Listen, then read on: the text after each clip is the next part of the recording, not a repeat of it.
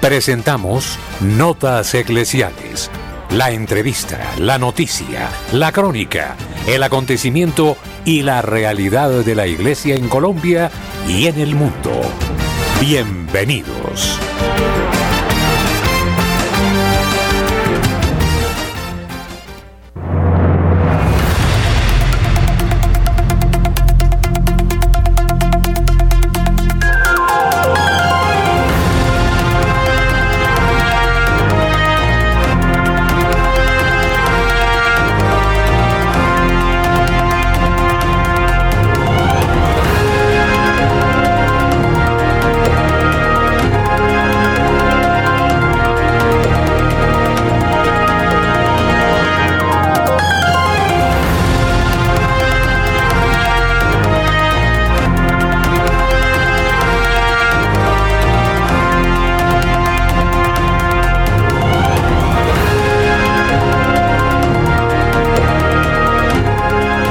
Oyentes de Radio María, buenos días. Presentamos la información de lo que sucede en el mundo y en la Iglesia Católica. Luis Fernando López, Camilo Recaurte, este servidor, Germán Acosta, les dan la bienvenida. La opinión, el análisis, editorial en Radio María.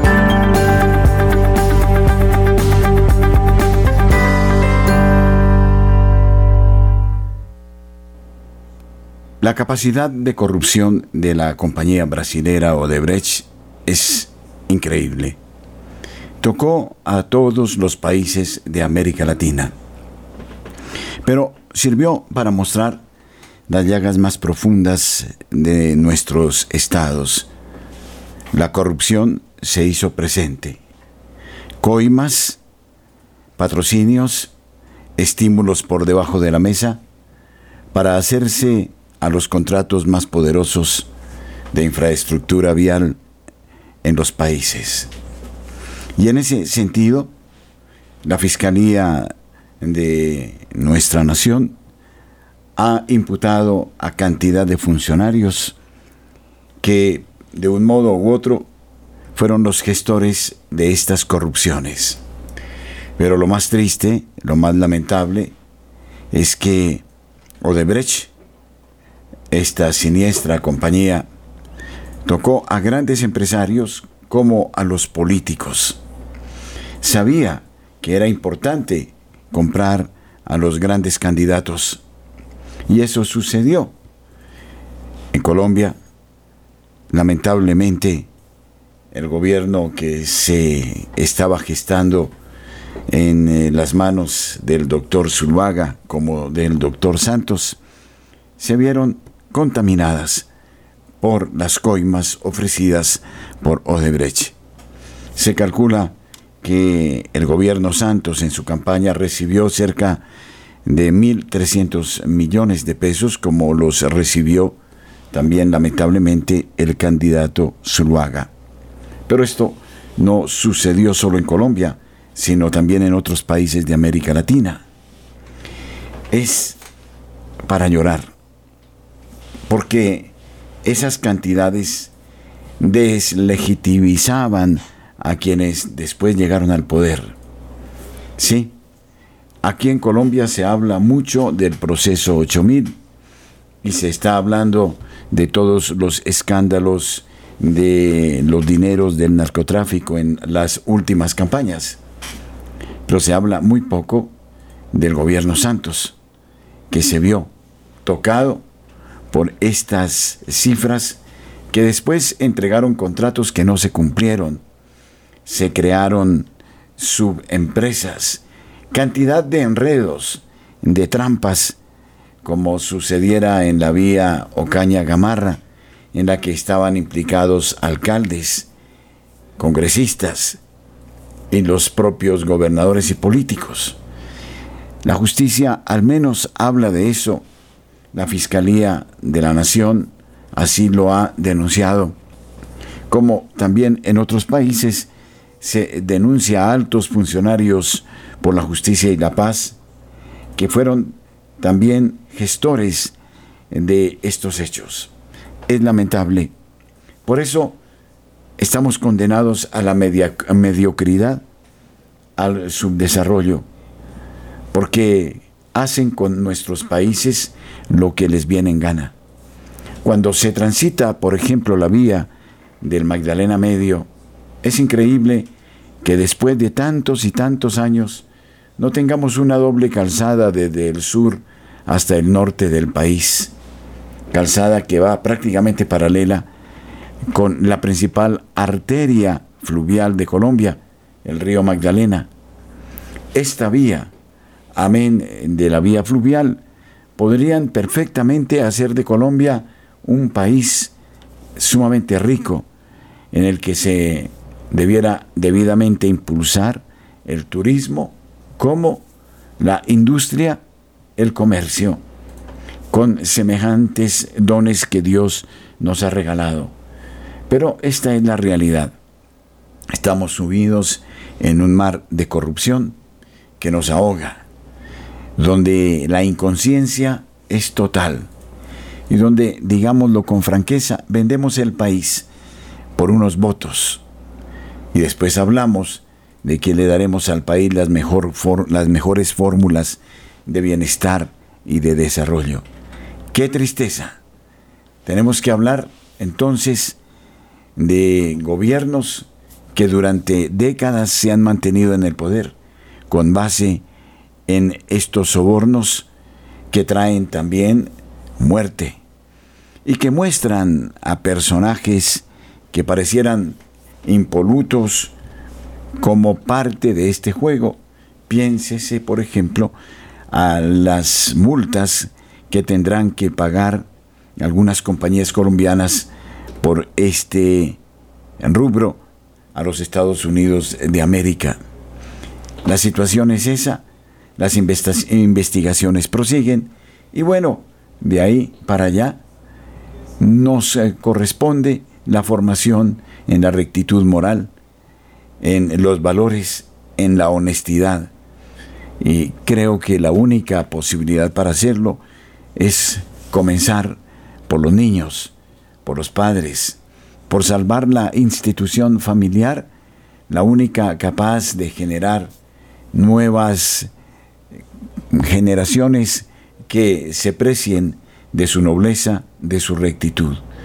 Que el Señor, al mirar esta radiografía, no nos lleve al pesimismo ni a cruzarnos de brazos, sino a ser creativos para que podamos avisorar una Colombia distinta. Nuestros corresponsales tienen la palabra en Notas Eclesiales.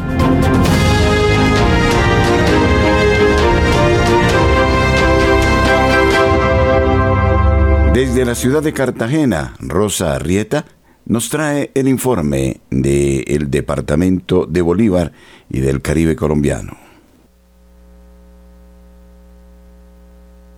Buenos días a toda la audiencia Radio María. Amanecer cada día ya es un regalo. Y por lo tanto motivo para agradecer a Dios desde el corazón por la vida, que debe ser respetada desde el vientre materno, en la, en la concepción hasta la muerte natural. Porque a, Dios, dueño de la vida, se la debemos y de todo cuando, cuanto existe en ella, incluida la naturaleza, que no se puede desligar o más bien desprender de la omnipotencia de Dios a quien la naturaleza le pertenece y cuando se desata la lluvia no hay poder humano que tenga. Y es que si en el interior del país tembló, en Cartagena cayó un palo de aguacero que se extendió por largo tiempo durante el mediodía, lo que causó que un árbol se cayera en la urbanización Simón Bolívar, otro en las gaviotas, otro cayó en un canal, que al ver a los árboles caídos por la fuerza de las aguas, deja mucho que pensar como los momentos antes del tremendo aguacero. ¿Cuántos pasaron por allí por donde estaban esos árboles que parecían tan fuertes y tan sólidos que seguramente más de uno se refugió en su sombra y más pensando en el viejo refrán, ese que dice que al que a buena sombra se refugia, buena sombra lo cobija. Pero esa es la apariencia de quien se queda en lo externo. Porque lo interno es lo que no se ve a simple vista, pero es lo que sostiene y va más allá de la naturaleza. Y es cuando cae un aguacero fuerte como el de ayer y derrumba hasta colapsar tres árboles. Gracias a Dios fueron tres árboles y no tres personas, porque entonces allí sí habría suficientes razones para lamentar por una sola vida que se pierda, porque toda vida vale y es sagrada.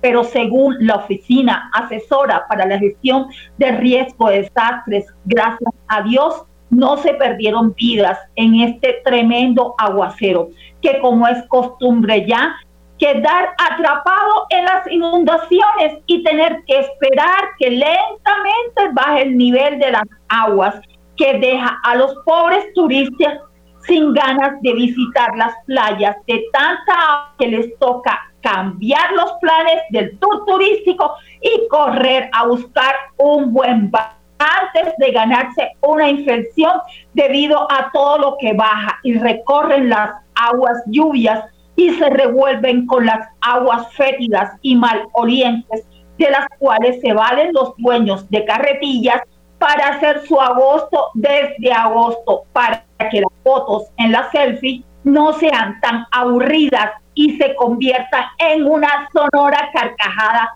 por un viaje de aventuras montadas en un simulacro de carrozas convertidas en carretillas, donde no hay para escoger, pero sí mucho para que agradecer que mejores algo antes que nada y que la vida tiene días lluviosos, pero también tiene días cálidos donde sale el sol y se secan las aguas y donde lo ordinario de todos los días se convierte en extraordinario. Y por supuesto, mientras hay, hay esperanza, hay fe y el amor, la fuente de vida que emana del que murió en la cruz. Por tu vida, por mi vida y por la de todos. Feliz fin de semana. Para Rosas Eclesiales les para Notas Eclesiales les informó Rosa Rieta. Muchas gracias. Desde la ciudad de Barranquilla informa Julio Giraldo. Buenos días. Muy buenos días a toda la amable audiencia de Radio María en Colombia y el exterior.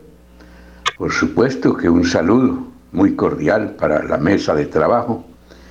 Y esto es lo que hoy hace noticia en Barranquilla y la costa norte colombiana. Dice la filosofía popular que la justicia cojea, pero llega Ayer un juzgado de esta ciudad condenó a 46 años de cárcel a un hombre que ya habíamos nosotros dado esta noticia aquí, pero que hoy vuelve a ser actualidad. Un hombre que se llama Tomás Maldonado Cera, a quien apodan el satánico.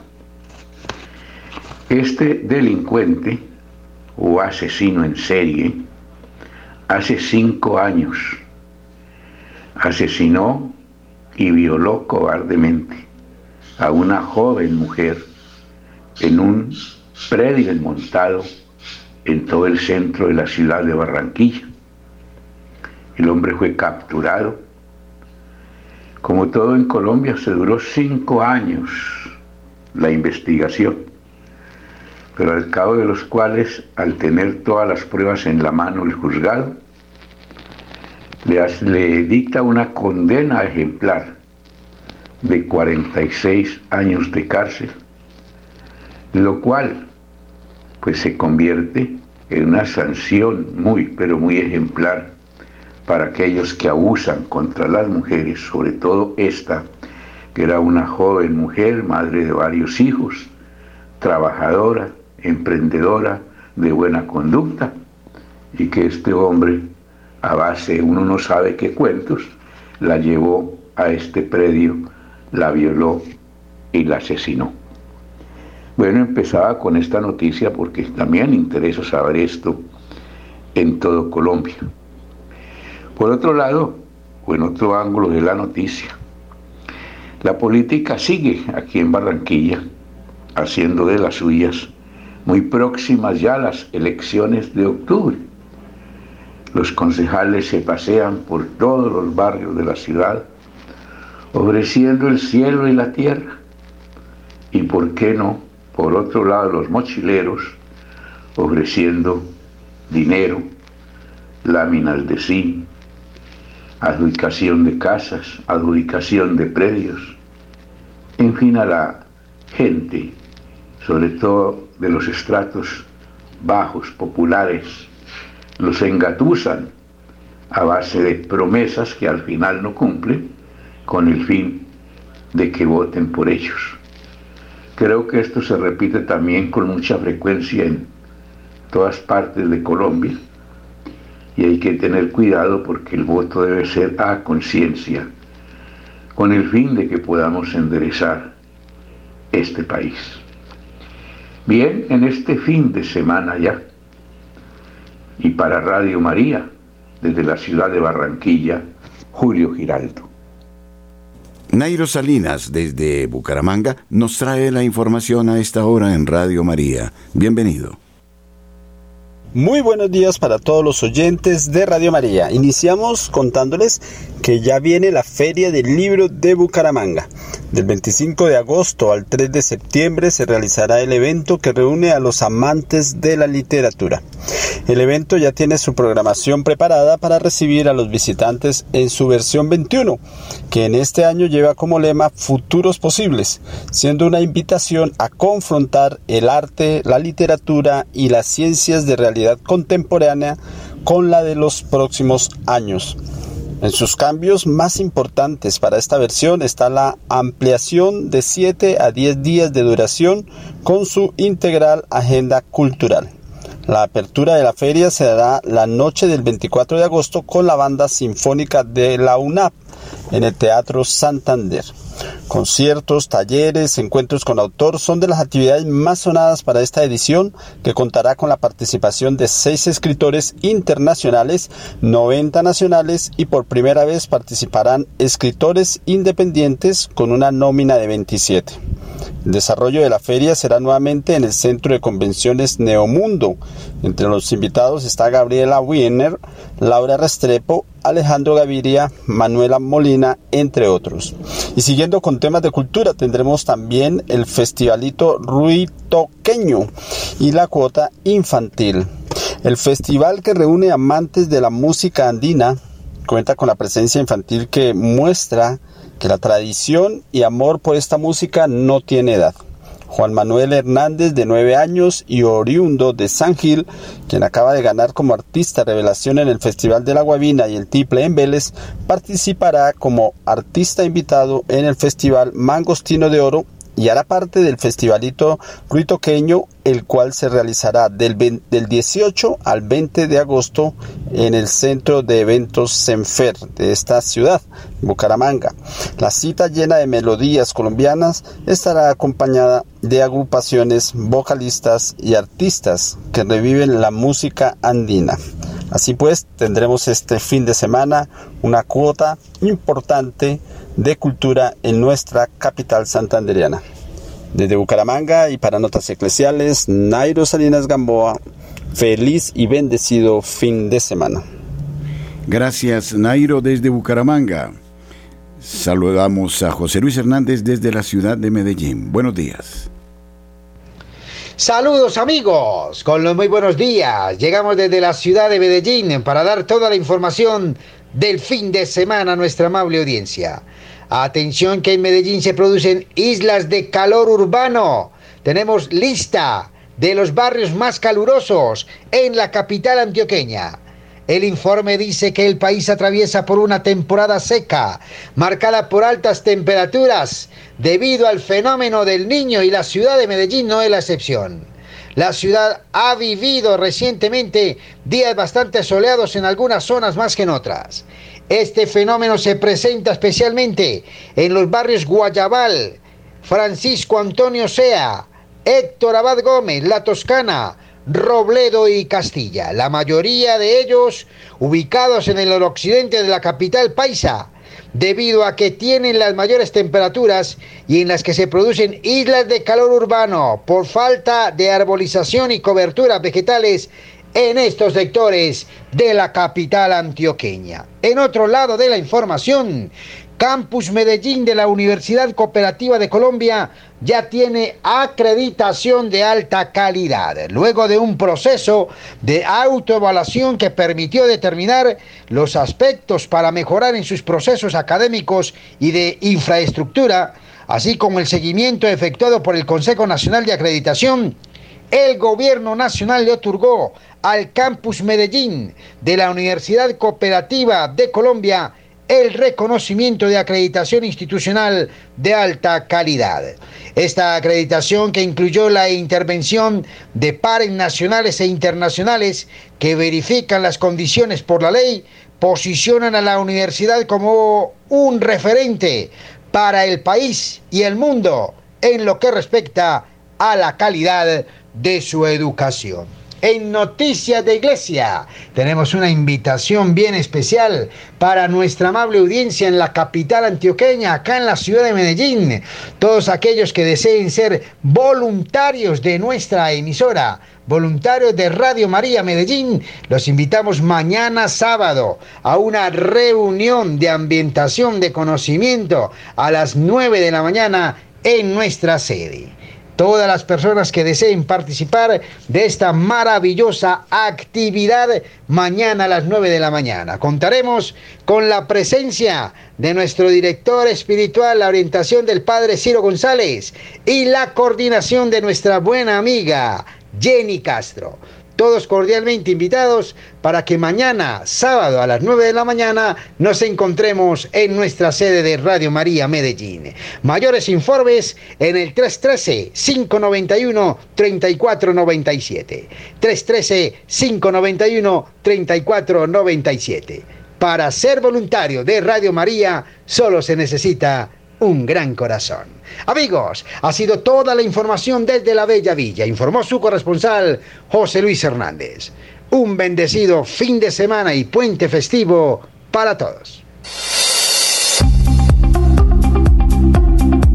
En el satélite Radio María, en Colombia, la gracia de una presencia.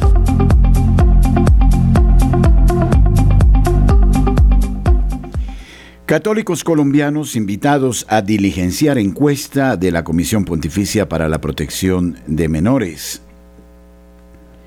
La Iglesia colombiana invita a participar en la consulta pública mundial para la actualización de las directrices de prevención de abusos. La Conferencia Episcopal de Colombia, a través de su secretario general, Monseñor Luis Manuel Alí Herrera, obispo auxiliar de Bogotá, extendió una invitación a los católicos colombianos para participar de la consulta pública que está realizando desde el mes de junio la Comisión Pontificia para la Protección de Menores. Una iniciativa que busca recolectar aportes que nutran la actualización de las directrices o líneas guía dirigidas a reforzar los esfuerzos contra los abusos en ambientes eclesiales. Se trata de una sencilla encuesta disponible en la página web de la Comisión en español, en la que se plantean siete preguntas con respuestas abiertas que pueden ser diligenciadas por miembros de las iglesias locales, grupos de víctimas o sobrevivientes y en general los fieles de todo el mundo. Previo a estas preguntas, el organismo vaticano presenta un documento con 10 elementos que sintetizan los parámetros del proyecto actual de directrices universales aprobado en sesión plenaria el 6 de mayo de 2023. Estos están basados fundamentalmente en la atención a los supervivientes y en la importancia de tramitar adecuadamente las denuncias. La Comisión desea que estas directrices se apliquen en todas partes. No es necesario ser un experto. La comisión desea escuchar todos los puntos de vista, explicó a los medios vaticanos Stefano Mattei, experto en las políticas. Al respecto, Monseñor Ali, quien es también miembro de este organismo desde que se creó en el año 2014, resaltó la importancia de la participación en esta consulta por parte de los colombianos. El obispo afirma que esta se suma a las múltiples iniciativas que se han venido adelantando en los últimos años desde la Conferencia Episcopal de Colombia y las diferentes jurisdicciones eclesiásticas enfocadas en fortalecer la cultura del cuidado en la Iglesia. Todos los que hacemos parte de nuestra iglesia y estamos comprometidos con hacer de ella un lugar seguro para nuestras niñas, niños, adolescentes y adultos vulnerables, deberíamos diligenciarla, puntualizó el secretario del episcopado colombiano.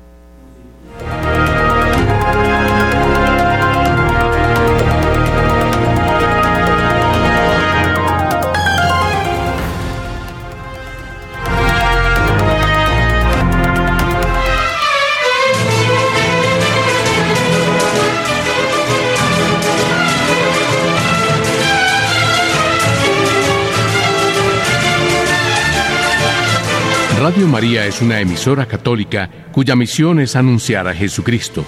La protección de la Madre a través de la radio es signo de paz. De su generosa ayuda depende que Radio María permanezca en su departamento. Su ayuda nos es indispensable.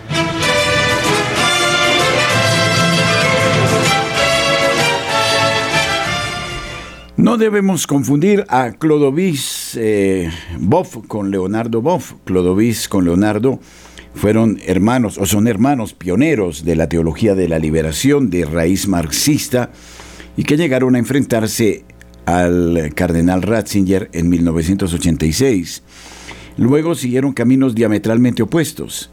El primero dedicado a Dios y a los demás, la teología y opción por los pobres. El segundo a lo suyo, política, socialismo, estructura y ecología.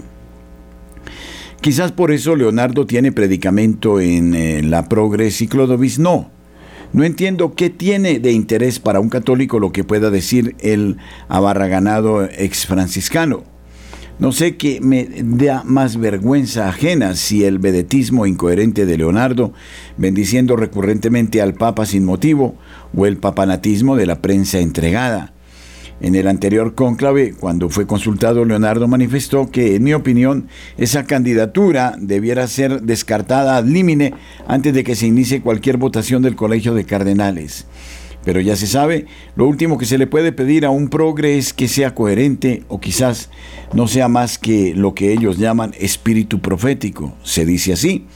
Quizá por eso la magnífica entrevista a Clodovis en Fola de Sao Paulo, en la que le da un buen repaso a su hermano y a la teología de la liberación, no ha tenido repercusión.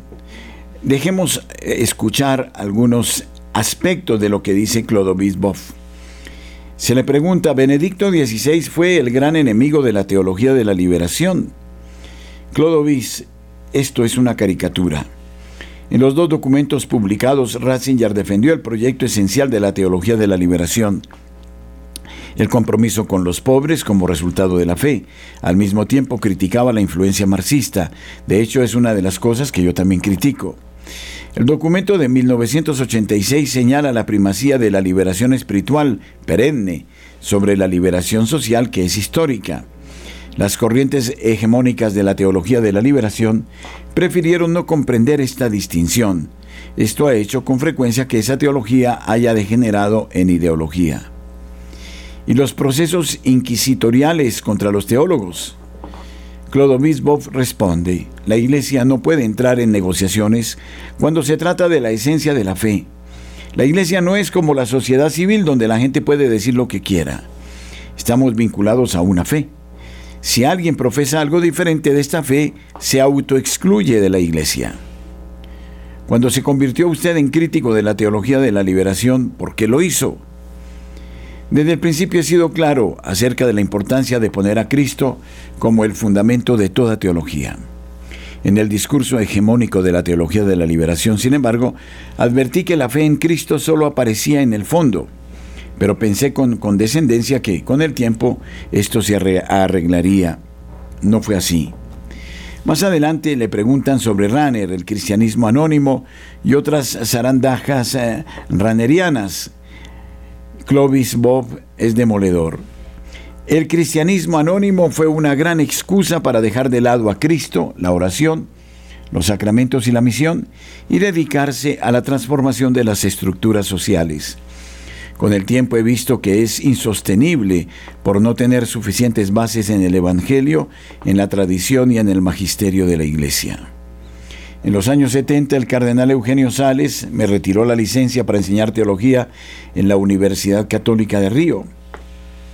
Sales me explicó con afabilidad, Clodovis, creo que te equivocas. Hacer el bien no es suficiente para ser un cristiano.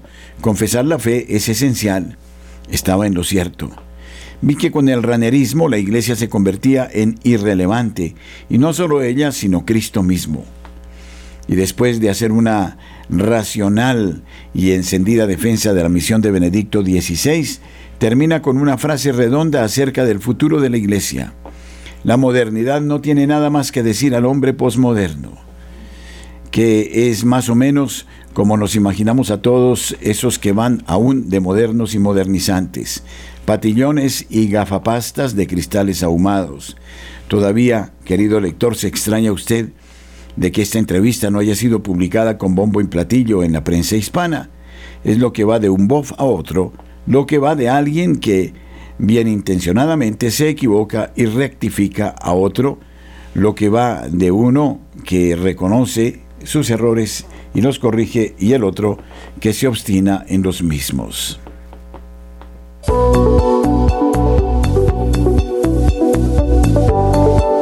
Radio María, en el canal de Claro Música y de Claro Música Televisión, de manera capilar, deja oír su voz en todos los hogares de Colombia.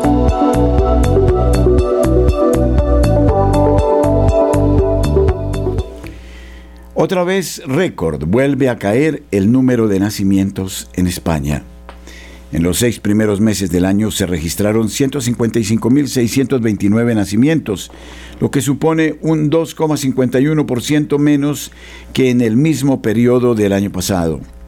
Ya no es noticia la crisis demográfica continúa agrandándose en España. Cada noticia es siempre un nuevo récord. Según los datos publicados este miércoles por el Instituto Nacional de Estadística, nuestro país registró 26.513 nacimientos durante el pasado mes de junio. En total, en el primer semestre del año, se produjeron 155.629 nacimientos, lo que supone un 2,51% menos en comparación con el mismo periodo del año 2022. La crisis se percibe aún con mayor claridad si se comparan los datos con el año 2019. Entonces hubo 174.502 nacimientos, un 10,82% más que ahora. Tres años antes, en 2016, los alumbramientos rozaron los 200.000 en el primer semestre, es decir, un 20,41% que en el mismo periodo de 2023. Dentro del contexto descendente generalizado, Asturias es la comunidad que registra los peores datos. En junio nacieron allí 342 niños, lo que hace un total de 2.152 nacimientos en los primeros seis meses. Se trata de un descenso del 10,88% respecto de 2022. El dato de nacimientos contrasta con el número de fallecidos. En junio murieron un total de 7.328 personas a nivel nacional lo que eleva la cifra de fallecimientos en los seis primeros meses hasta los 255.641 en España. Es un 7,77% menos que en el mismo periodo de 2022 y un 2,48% menos más que en las mismas semanas de 2019, según la estimación de defunciones eh, semanales del INE en España.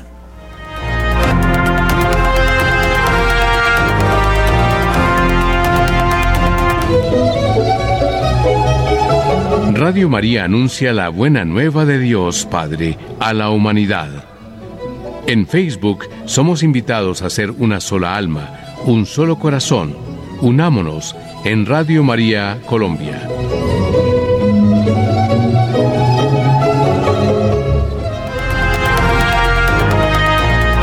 En Italia, la Iglesia ha sido durante siglos el centro de la vida espiritual y comunitaria.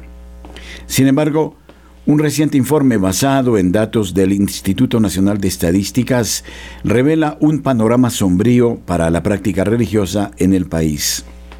Son mucho más numerosos, el 31%, los que el año pasado no han pisado nunca un lugar de culto, salvo para un evento concreto como una boda o un funeral. El estudio, cuyos resultados han sido reelaborados por el portal de información religiosa Setimana News, pone de manifiesto que las iglesias italianas están experimentando un declive constante en la asistencia a ritos religiosos, marcando un cambio histórico en la relación de los ciudadanos con la religión. Se habla de iglesias, pero no hay un desglose por religiones y los datos se pueden extrapolar. En 20 años, la práctica religiosa en Italia experimentó un descenso constante hasta la mitad ha pasado del 36,4% de la población en 2001 que decía ser practicante a menos del 19% del año anterior. El descenso ha sido progresivo a lo largo de los años, pero el salto más grande se registró de 2019 a 2020 con la pérdida de cuatro puntos de las personas que iban a misa. Fue el año de la pandemia cuando se suspendieron las celebraciones presenciales, pero se permitía ir a la iglesia. Con el fin de la pandemia la situación no ha vuelto a los niveles anteriores y por el contrario ha empeorado aún más. En los últimos 20 años la proporción de lo que nunca practicaron se duplicó pasando del 16% en 2001 al 31% en 2022. El informe estadístico confirma que muestra desde hace años en la diócesis eh, de Italia un descenso. Según los últimos datos, en la diócesis de Milán, una de las más grandes del mundo, los bautismos cayeron de 37, 38 mil en la década de 2000 a 20 mil en la actualidad, aún considerando la caída en la tasa de natalidad, es una cifra baja. Para las bodas en, las diócesis de 18 mil anuales en la década de los 90 del siglo pasado, se pasó a las 4 mil actuales. Las iglesias han visto un progresivo vaciamiento para todas las franjas de edad, pero la caída más evidente es la de los jóvenes, entre 16 y 24 años, y adolescentes entre 14 y 17 años. Si la práctica religiosa global ha disminuido un 50% en los últimos 20 años, para esos grupos de edad la disminución es de dos tercios.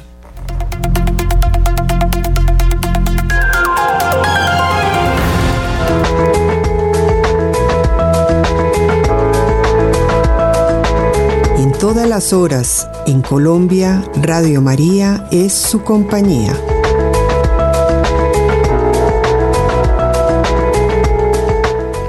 Y queman distintas iglesias en Pakistán tras acusaciones de blasfemia contra un cristiano.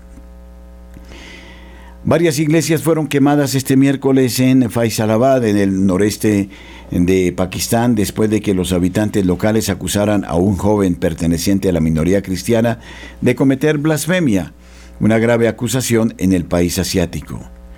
Una turba incendió los lugares de culto, afirmó a la agencia EFE un portavoz de la policía de la zona de Haranwala, Mohamed Navid, en respuesta a las alegaciones de blasfemia que fueron amplificadas desde algunas mezquitas del vecindario. Según la fuente, los asaltantes también vandalizaron casas propiedad de cristianos, provocando la huida de la localidad de algunos miembros de esta minoría, unos 2,6 millones de personas, o el 1,27% de la población en Pakistán, según el último censo. El joven cristiano ha sido acusado de desgarrar las páginas del Sagrado Corán y escribir palabras blasfemas contra el profeta Mahoma, añadió Naved.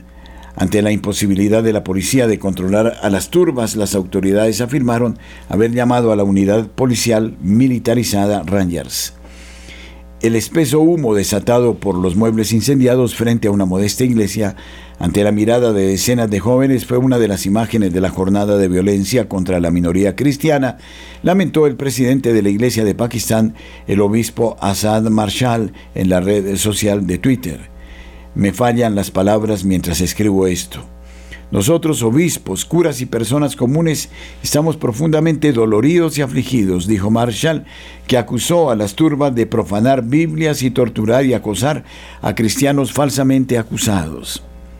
La cabeza de la iglesia pakistaní pidió una intervención inmediata a las autoridades para detener la violencia, mientras que la policía pakistaní registró un caso contra dos jóvenes cristianos por dañar el Corán e insultar al profeta Mahoma.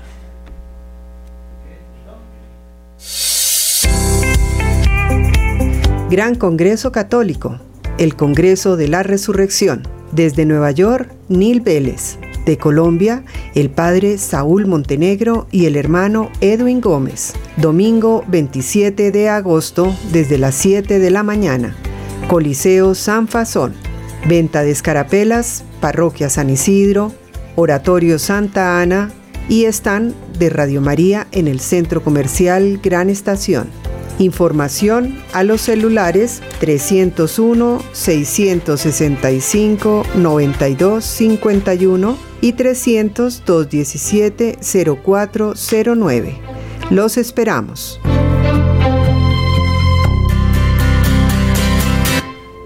Sí, Radio María de Colombia hace presencia en el stand Gran Estación en la ciudad de Bogotá y en todas sus sedes principales.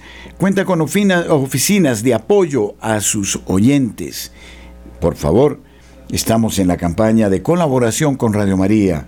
Los bonos son fundamentales para nuestro futuro inmediato. No dejen ustedes de solidarizarse con esta causa que es de beneficio mutuo. La Universidad Jesuítica de Nicaragua confiscada por acusaciones infundadas. La reconocida Universidad Centroamericana de Nicaragua, fundada por la Compañía de Jesús en 1963, se enfrenta a la confiscación de sus activos por parte del gobierno nicaragüense. Esta decisión viene tras la controvertida acusación del Juzgado Décimo Distrito Penal de Audiencia de Managua, que etiqueta a la UCA como centro de terrorismo.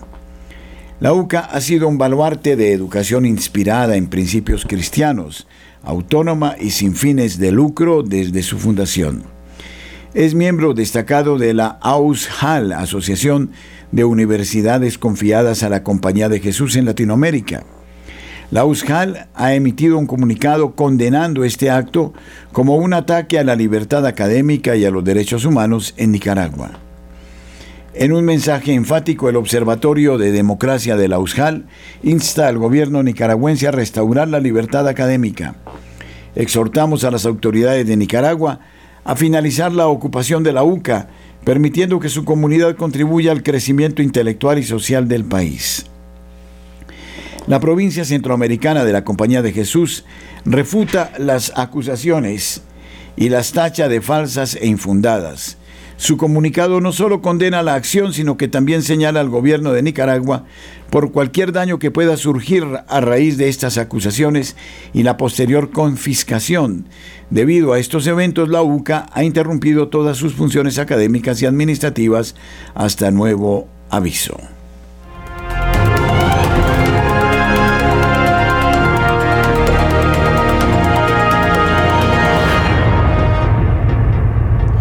Se rumorea el nombramiento del neocardenal Aguiar como prefecto del dicasterio para la familia.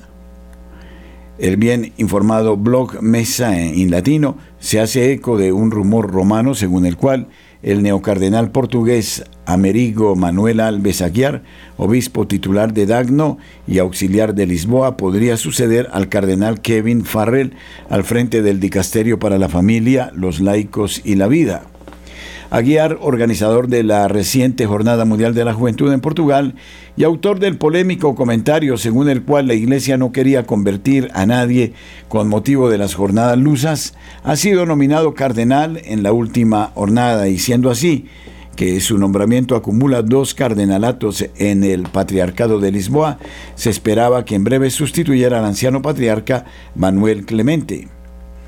Pero llegó la renuncia de Clemente, se aceptó y en su lugar, en vez de el esperado Aguiar, se nombró a Rui Manuel Sousa Valerio, hasta ahora arzobispo castrense.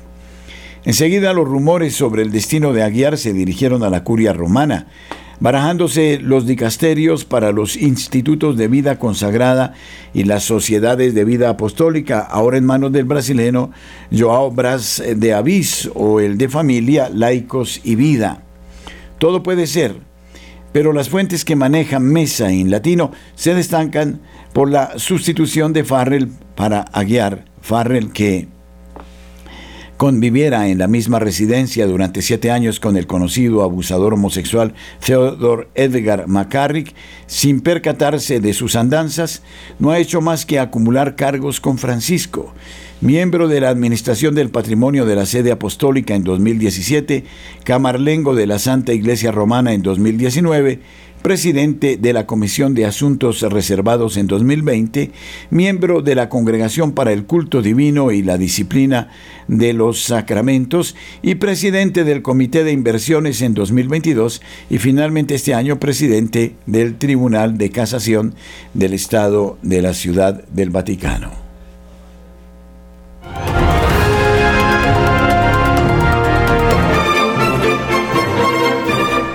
Somos 24 horas de buena programación. Descarga gratis la aplicación para iPhone y Android.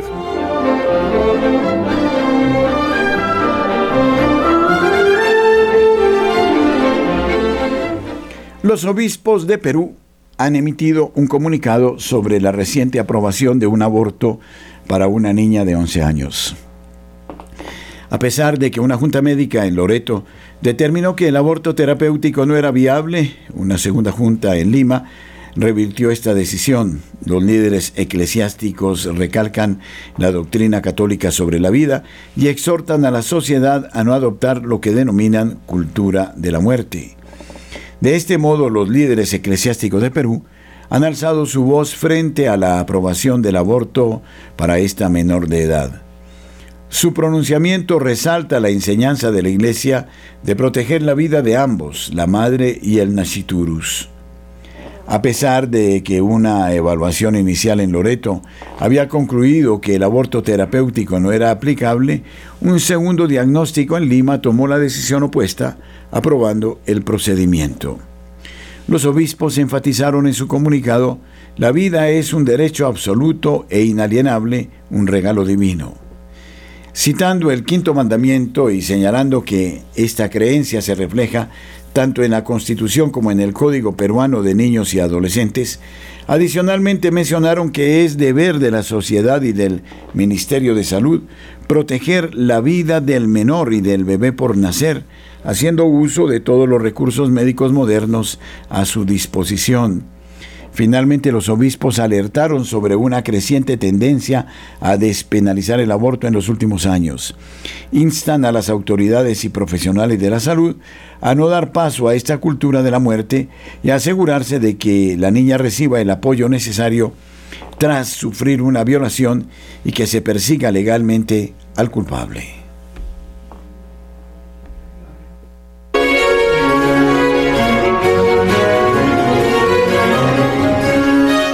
¿Crees saber qué es Dios? ¿Crees saber cómo es Dios? No es nada de lo que te imaginas, nada de lo que abraza tu pensamiento. San Agustín. Radio María nos abre el misterio de los bienes eternos. Nuestro correo info.col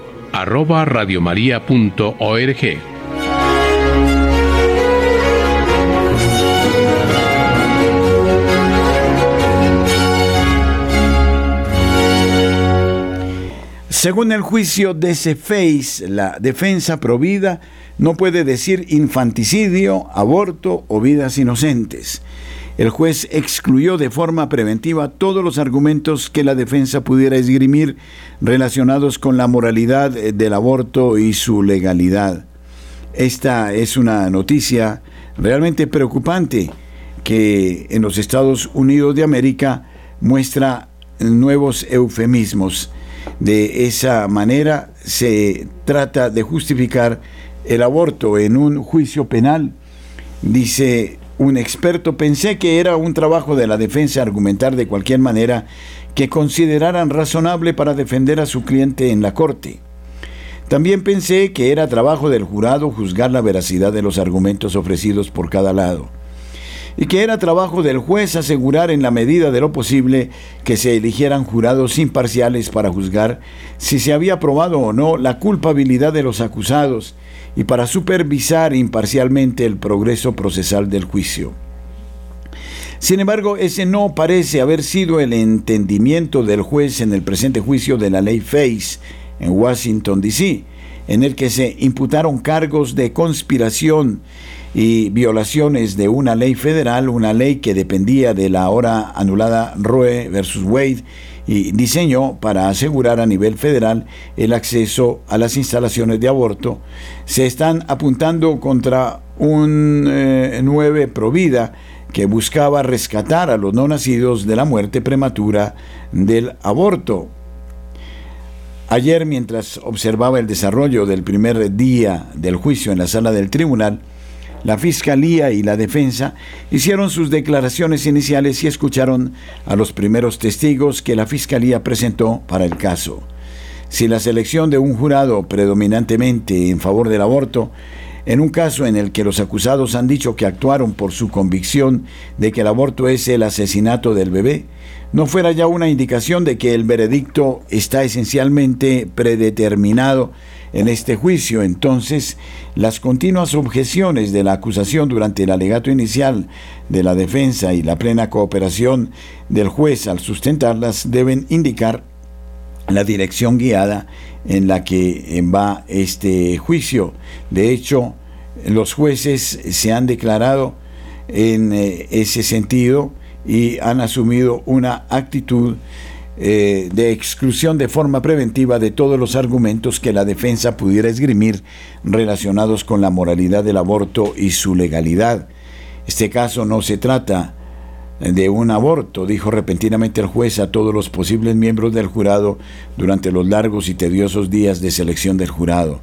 Sin embargo, hace varios meses, cuando la defensa objetó que luego de la decisión Dobbs que declaró categóricamente que la Constitución no confiere el derecho al aborto, un tribunal federal ya no tiene jurisdicción en casos relacionados con el aborto y la ley FACE. Esta misma juez, en este mismo caso, ordenó a ambas partes examinar y presentar su opinión sobre si el aborto está protegido por la enmienda 13 de la Constitución. La enmienda 13 abolió la esclavitud en este país no tiene nada que ver con el aborto y cuando fue ratificado, la mayoría de los estados de la Unión tenían prohibiciones universales o casi universales sobre el aborto y todos los demás estados poco después también lo hicieron.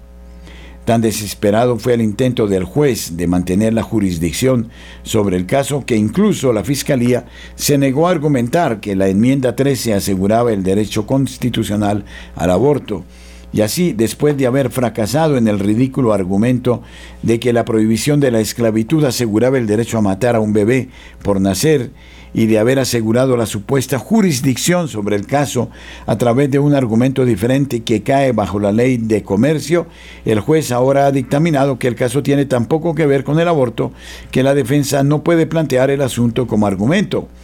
A la defensa ya no se le permite pronunciar las palabras infanticidio, aborto y vidas inocentes, ya que han sido mm, denominadas lenguaje incendiario.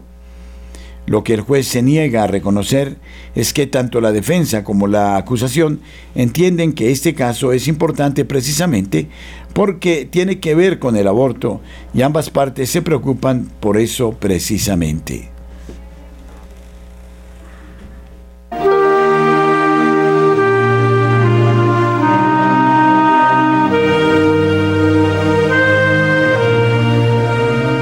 El libro de oro en Radio María es una auténtica tradición.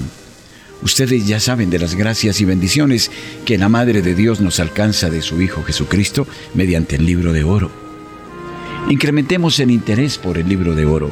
Usted da un aporte libre mensual y nosotros ofreceremos las plegarias, la Sagrada Eucaristía, el Santo Rosario, la liturgia de las horas, por las intenciones de usted y de su familia. El libro de oro una fuente de bendición y un modo efectivo de colaborar con la Madre de Dios y Radio María.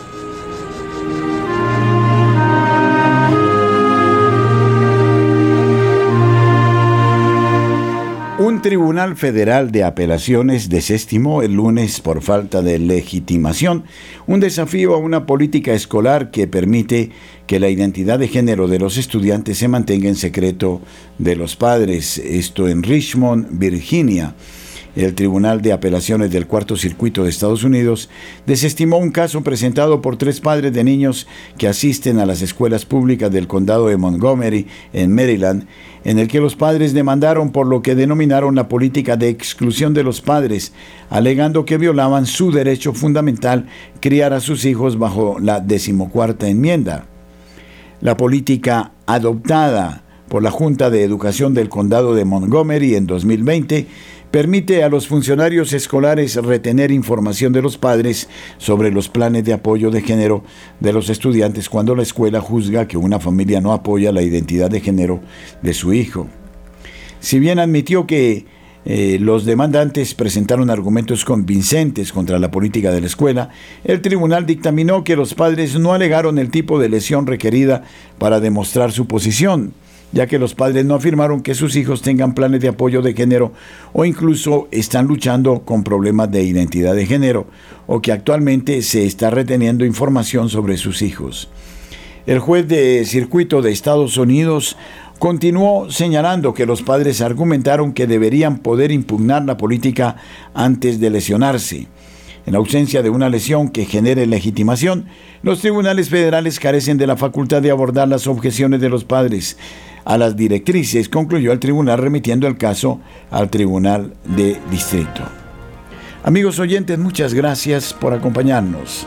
Camilo Ricaurte, Luis Fernando López, este servidor, el padre Germán Acosta, les eh, invitan a proseguir en Radio María a lo largo de esta jornada.